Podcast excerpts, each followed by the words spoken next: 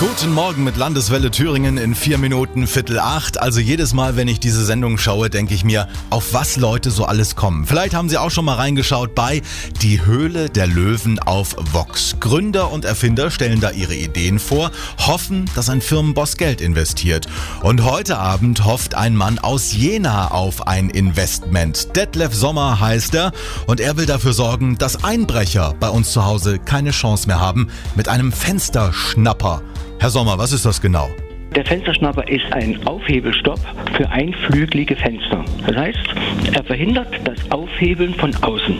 Das Gute am Fensterschnapper ist, er wird nur an die Wand anmontiert, nicht aufs Fenster. Also das Fenster bleibt heil und er schnappt beim Schließen vom Fenster automatisch zu. Nun ist es ja so, wer die Sendung kennt, da bietet man immer Geschäftsanteile und will dafür von den Löwen Geld. Mit was gehen Sie da rein?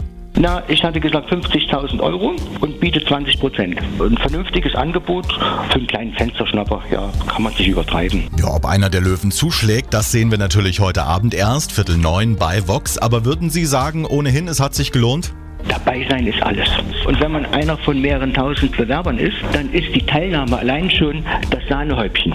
Und das i-Tüpfelchen, ja, wenn es klappt oder wenn es nicht klappt, man ist dabei, man kriegt einen riesen Medienrummel, man kriegt äh, mediale Aufmerksamkeit und das ist für ein Gründungsunternehmen natürlich Gold wert. Das kann man nicht bezahlen. Detlef Sommer aus Jena stellt heute bei der Gründershow Höhle der Löwen seinen Fensterschnapper gegen Einbrüche vor.